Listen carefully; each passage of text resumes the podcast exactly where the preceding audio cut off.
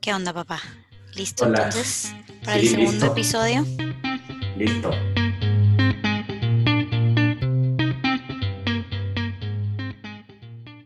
Bueno, pues ya este hablamos un poquito de, del marketing en estos tiempos y ahorita queríamos cubrir un poco más cómo vender en estos tiempos y, hablar de, de, de, eso, cómo se traduce en el mundo digital.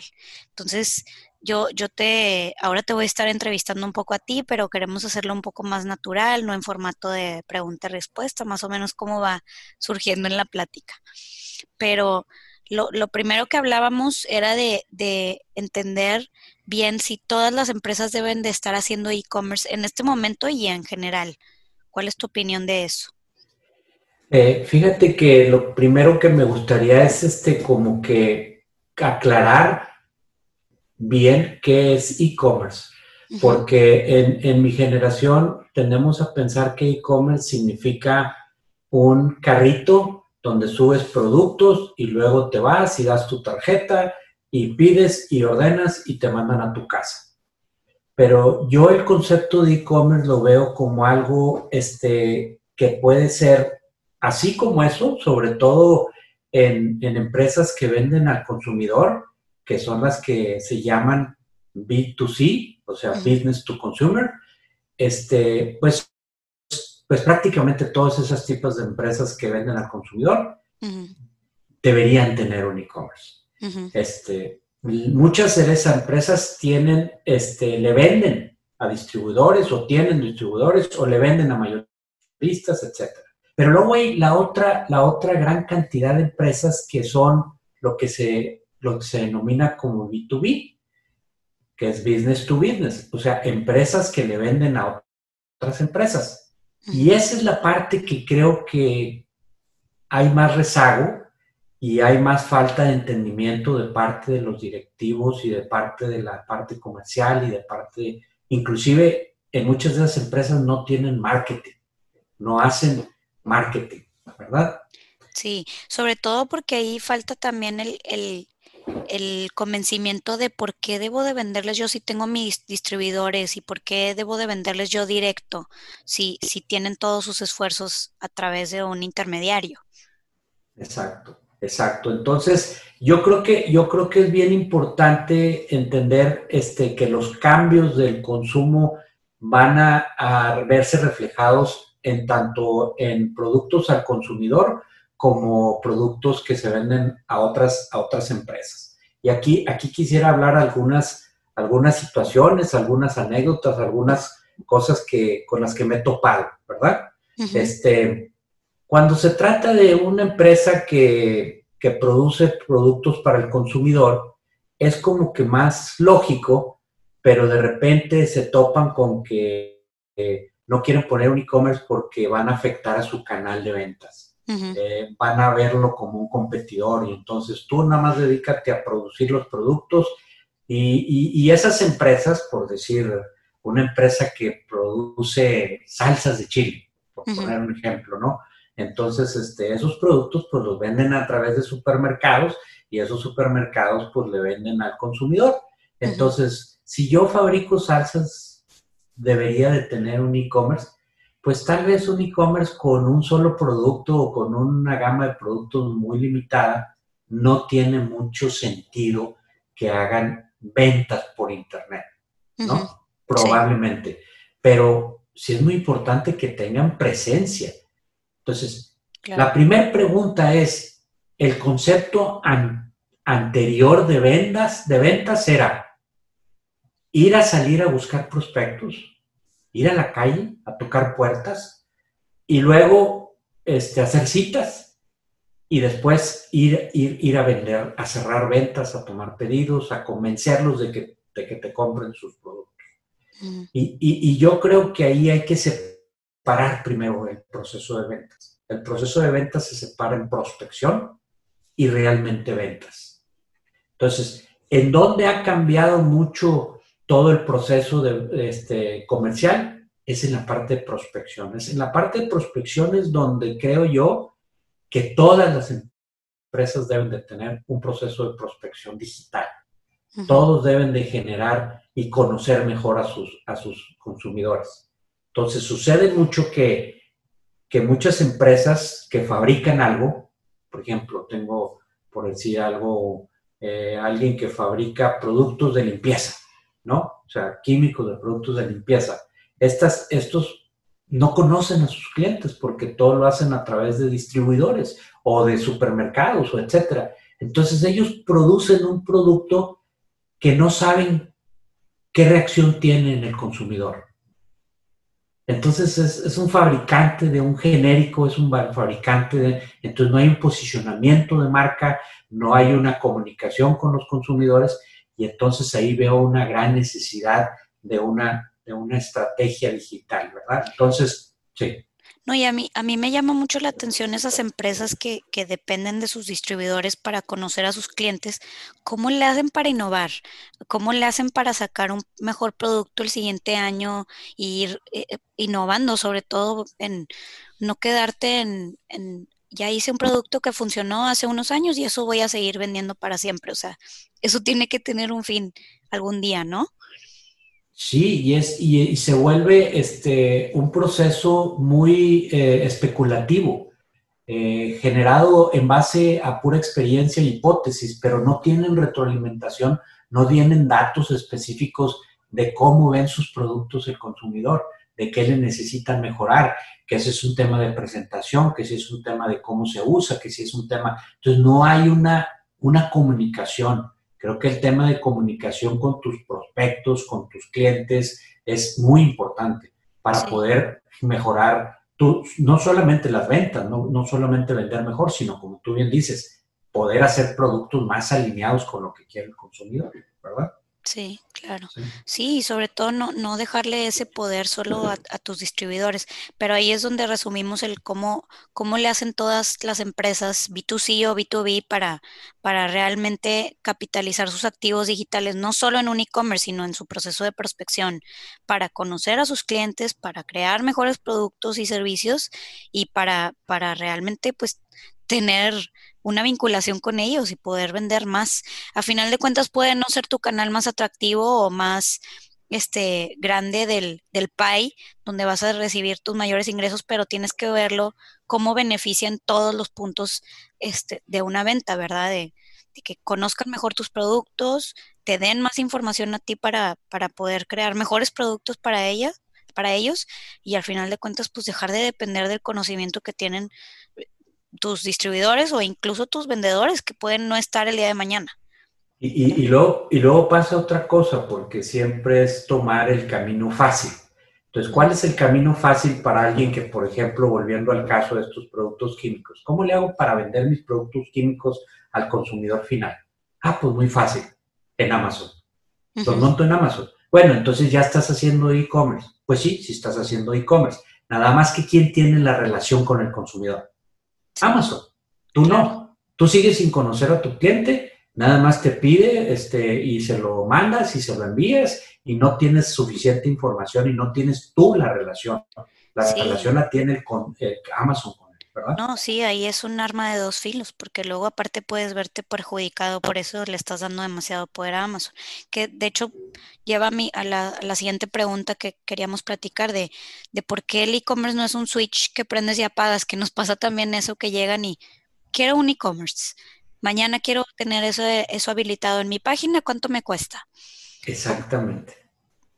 Que hay mucha creencia otra vez en, en, en, en mi generación, en, los directores de empresas, inclusive directores de marketing, que poner una, una página de e-commerce va a resultar en ventas inmediatas. Y que tú al poner la página web y poner tus productos a la venta y hablar de quién eres y cuál es tu historia y cuántos años tienes de haciendo esto y qué tan buenos son tus productos y hablar de ti, de ti, de ti, de ti, entonces que al poner la página automáticamente este, van a venir y van a comprar tus productos.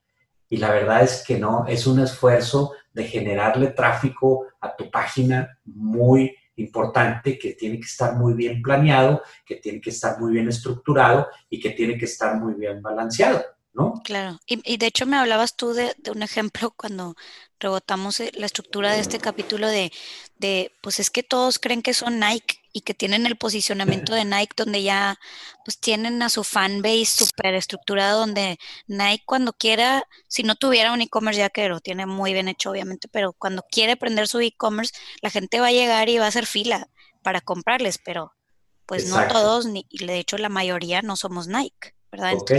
y, aquí, y aquí hay que entender tres tipos de tráfico que llegan a tu página. Eso es muy importante tenerlo claro.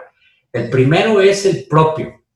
Vamos a decir, si eres Nike y no tenías página web y la pones en la página web, al día siguiente van a llegar visitas. ¿Por qué? Ya están buscando en, en Google, ya están buscando en algún buscador tu marca.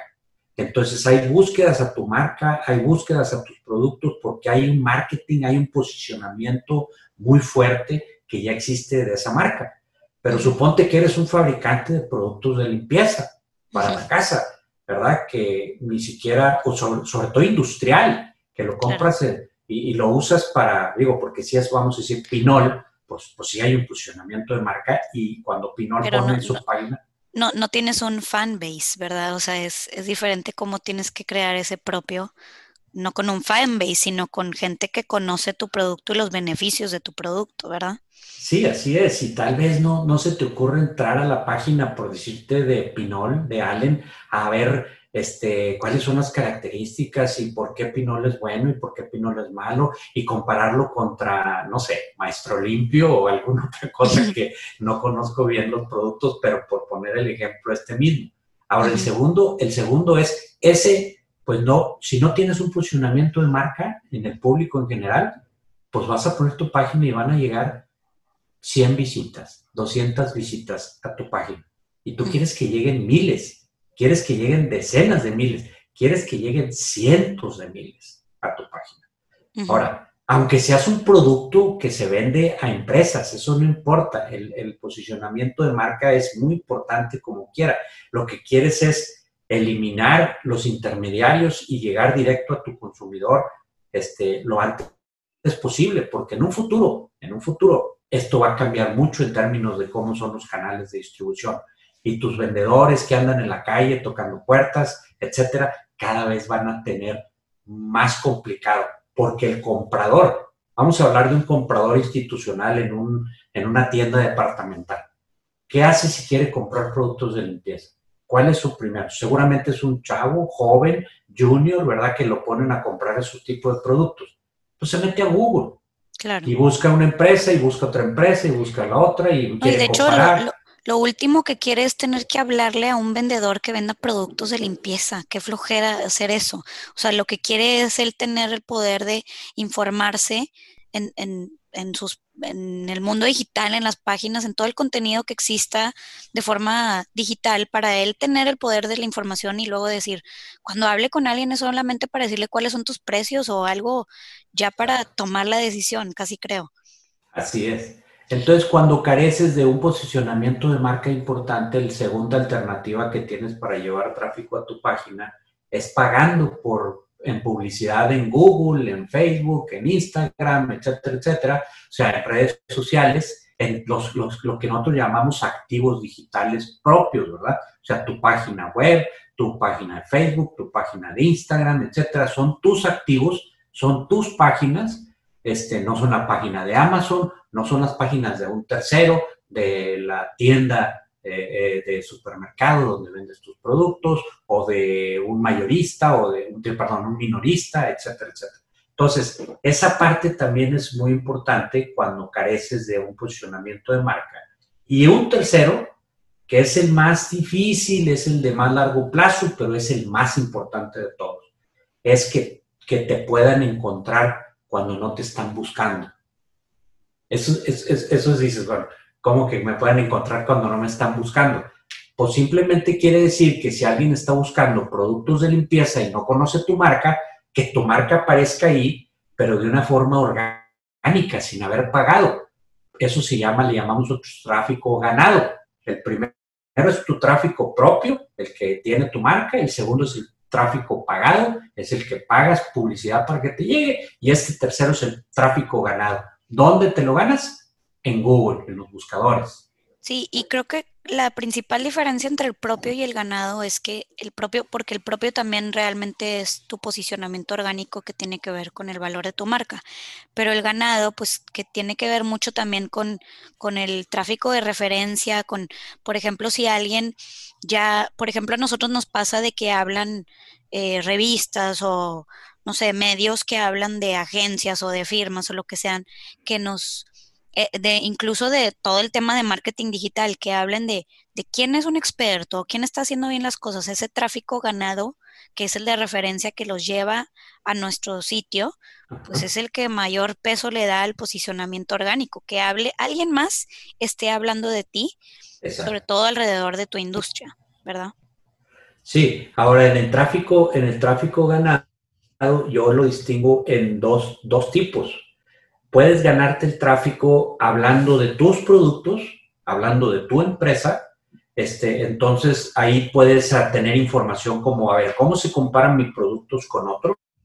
¿Por qué mi producto es mejor que otros? Y ser muy transparente y hablar de las características, de las bondades, de los beneficios de todos los productos que tú vendes, inclusive poner precios, porque la gente lo que busca principalmente son precios y resulta que luego este, nunca se ponen precios en las páginas, sobre todo en un business to. No, es que no puedo poner precisamente porque tienen un conflicto con sus canales de distribución y entonces que los descuentos y que esto y que el otro, pero tienes que buscar la manera porque si te quedas ahí, si no das ese paso, si no de alguna manera rompes con ese miedo de, de afectar a tu canal de distribución, va a haber alguien y va a estar Amazon y te va a ganar Amazon. Y el segundo, y el segundo tipo, digamos, eso es, le llamamos branded content o contenido de marca. Y el otro es, bueno, el comprador, el que anda buscando mis productos, por ejemplo, en una cadena de retailers, ¿verdad? Que quiere productos de limpieza para sus tiendas, etc. Sobre todo ahorita con el tema del, del coronavirus y que tienen que buscar productos para tener este, sanitizar sus tiendas y va a ser muy importante todo eso. Entonces, el, hay, hay ciertos dolores que tiene, ciertas preocupaciones que tiene ese comprador que no son necesariamente temas de tu producto, pero son temas de, de, mantenimiento de tiendas, de cómo tenerlas limpias, de cuáles son las mejores prácticas, de esto y lo otro. Y entonces hablas de contenido que le llamamos nosotros contenido de valor este, una base de conocimiento. Atracción.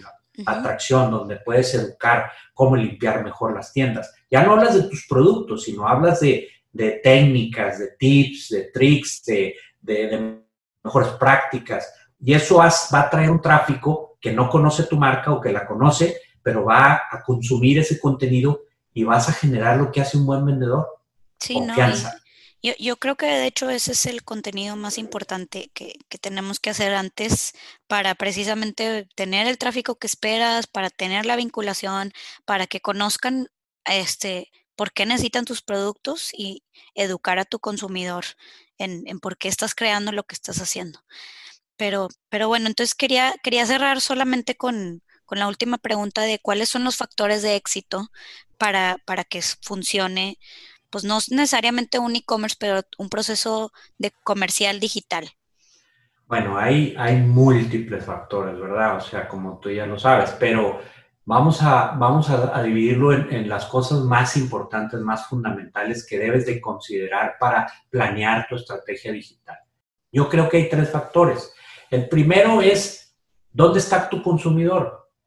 ¿Qué tanto utiliza el Internet para buscar eh, productos o contenido relacionado con los productos o servicios que tú tienes. O sea, entonces primero tienes que hacer una investigación de tu consumidor para ver qué tan digital es, qué tanto acude a Google a buscar sus productos, qué tanto está en las redes sociales, qué tanto ve webinars, por ejemplo, que ahorita pues todo el mundo se está poniendo de moda porque pues no hay de otra, o no puedes salir de la casa, pues entonces tienes que hacerlo todo digitalmente, pero eso va a cambiar más rápidamente los hábitos del y, yo creo que la pregunta no es si son digitales o no, porque ya en realidad todos son.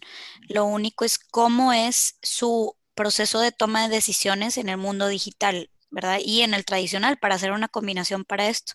Que hablábamos, hablábamos del caso de cuando este Memo y yo tuvimos que comprar nuestros electrodomésticos, de que no teníamos idea cuáles necesitábamos, este, cuáles iban a, a dejarnos en los departamentos porque no es de gas y cuáles iban a caber y que pues obviamente no tenemos idea de todo eso y quieres hacer una investigación sin tener que ir a un, palacio de hierro y hablar con una persona que estés ahí horas y quieres saber todo eso en internet. ¿Cuál es el mejor, eh, la mejor parrilla para yo poner en un departamento eh, de estas dimensiones? O algo tan directo como eso y que te eduquen las marcas de los electrodomésticos de eso, aunque necesariamente, no necesariamente te están vendiendo, te están educando para que luego tu su distribuidor te pueda vender. Exacto, exacto.